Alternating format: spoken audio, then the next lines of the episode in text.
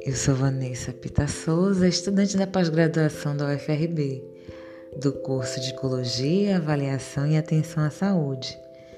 Tive a grata oportunidade de cursar o componente Avaliação Psicoeducacional com a professora Adriana Ferreira. São tempos difíceis. O país e o mundo vivem o caos de uma pandemia. São nove meses de isolamento social e um período equivalente né, sem aulas presenciais.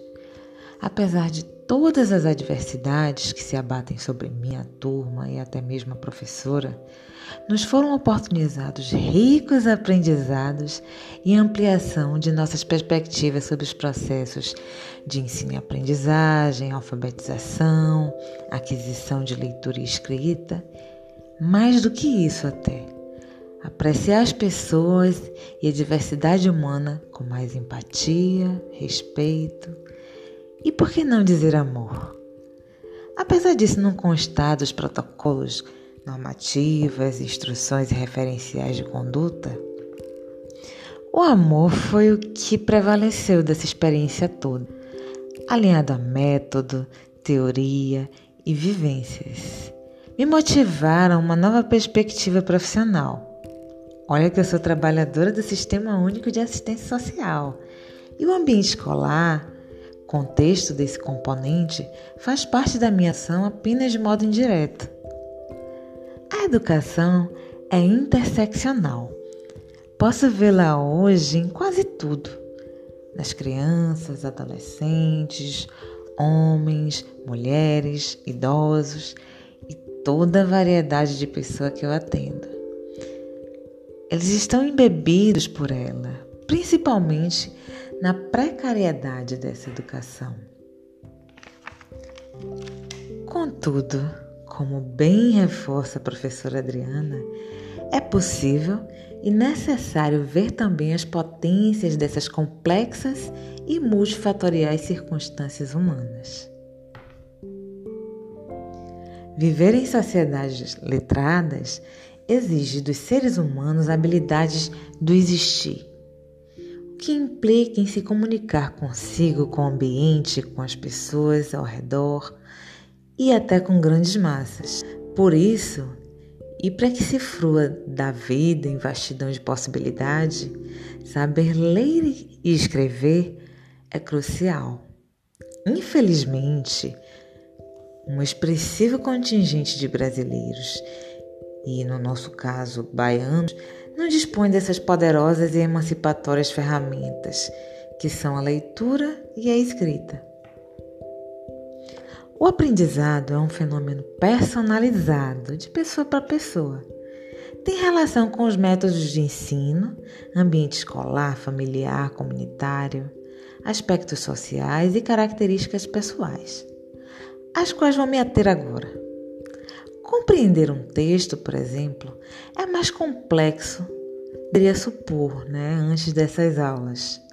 Envolve processos linguísticos, cognitivos e metacognitivos. Ler e compreender o que se lê vai além de mera decodificação e compreensão.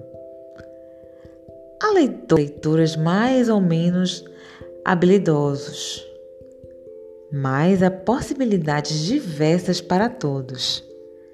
Pessoas diferentes pressupõem canais de comunicação diferentes para aprender. Há pessoas auditivas, visuais, sinestésicas ou digitais, todas distintas, mas igualmente capazes e inteligentes. Isso nos remete a pensar em que valham para todos sobretudo aquelas pessoas com deficiências ou aquelas com alguma desordem que as dificultem aprender. Dificulte, não impeça que isso se registre. Nesse sentido, é importante pensarmos sobre como promover saúde no ambiente escolar. Pensar na saúde de forma ampliada, possibilitando a qualidade de vida das pessoas às quais nos propomos a atender. É fundamental lembrar que saúde na escola não se restringe aos muros da instituição escolar. Mas é importante pensar a família também como agente do processo, participativo e com autonomia. Fazem-se necessárias ações interseccionais e, no mínimo, multiprofissionais. Ademais, sabemos que há muitas atividades que não são privativas de profissionais da psicologia, incluindo instrumentos de avaliação, como os testes. Há testes específicos para tratar da questão da aprendizagem. Inclusive, aprendemos alguns que avaliam qualidade de leitura e escrita durante as aulas. A exemplo das técnicas, né? EVA, TED, ATAP.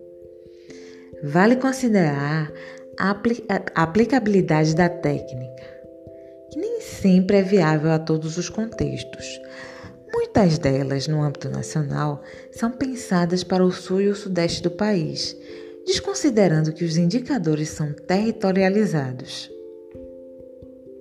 Avaliação e saúde no ambiente escolar vão além da aplicação desses testes que por si só não garantem uma avaliação acurada. Pode, pode e deve ser combinado com outros recursos. As determinações da saúde escolar devem conferir benefícios a estudantes, família, comunidade e à própria escola, integrando intervenções de diferentes profissionais. Enfim, diante do muito que foi aprendido nesse componente, que vai deixar muita saudade e muitas novas responsabilidades para nós. O contexto, né, o conteúdo abordado, ele foi muito bem selecionado e versátil. Excelente. Houve muita idade para um período tão complicado e um tempinho apertado mas aprendi muito. Autoavaliações são difíceis. Conciliam o olhar da gente, né, sobre nós mesmas com o dos outros. Quando somos demasiado exigentes com a gente, isso se torna ainda pior. Entretanto, sou consciente do que dei o máximo de mim, o máximo diante do meu cansaço. Participei bastante, né? Até em excesso. Li, vivi, ouvi, senti e assisti a todo o material disponibilizado e quero ir além dele. Quero registrar aqui meu agradecimento. Até a próxima.